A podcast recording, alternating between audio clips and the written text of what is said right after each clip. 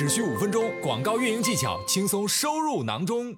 我们在做这个定我们的 CPC 价格的时候呢，我们应该要参考的是建议竞价，这样子可以避免不必要的高出价。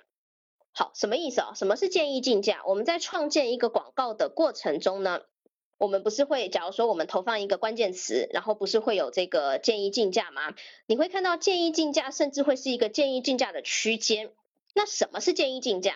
建议竞价呢，其实就是一个历史数据，就是说，我们假如说我投放的这个关键词，过去有人也投放过这个关键词嘛，然后它的广告获得了展示，赢得了展示机会，那这就是我们系统会给你参考一个这个历史数据，告诉你说，哎，之前有人投这个词，赢得了展示，它的出价是什么？那你就可以参考嘛。那比如说这个出价的确看起来是蛮高的哈，因为这是一个厨房的那个水龙头。这个是一个比较大的词，建议竞价的确是比较高的，所以呢，呃，你可以参考建议竞价，表示以前有人出过这个竞价，并且赢得展示了。建议竞价多久会更新一次呢？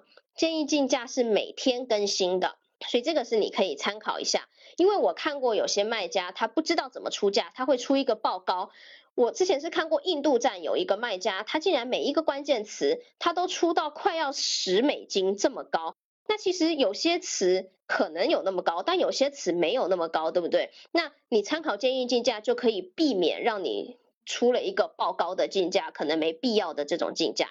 然后呢，有卖家就会问我说：“哎，旧的广告组，因为刚刚是你在创建新广告的时候会出现建议竞价嘛？那旧的广告组，我要去哪里找建议竞价呢？那你到你的后台，到你的那个广告的这个地方，到广告活动管理，然后点击你的广告活动。”然后呢，这个地方会有一个投放这一个选项卡，你点投放之后，下面就会有所有你投放的关键词，然后每天的建议竞价都会列在上面，所以旧的广告组也是可以去参考建议竞价的。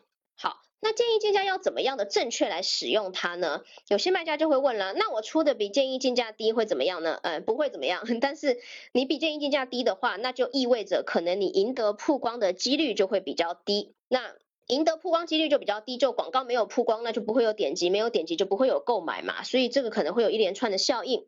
那要比建议计价高多少才好呢？其实我建议哦，你比建议计价高个零点一美金试试看，这样通常会比较好。或者你就出跟建议竞价一样，可能也不错，但比它高一点的话，这个赢得展示的几率一定是更高的嘛。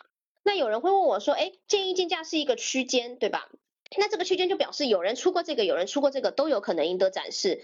那我就建议你出一个这个中间值，或者是比它，你预算够的话，你可以比它高一点，这样子赢得展示的几率一定是高的。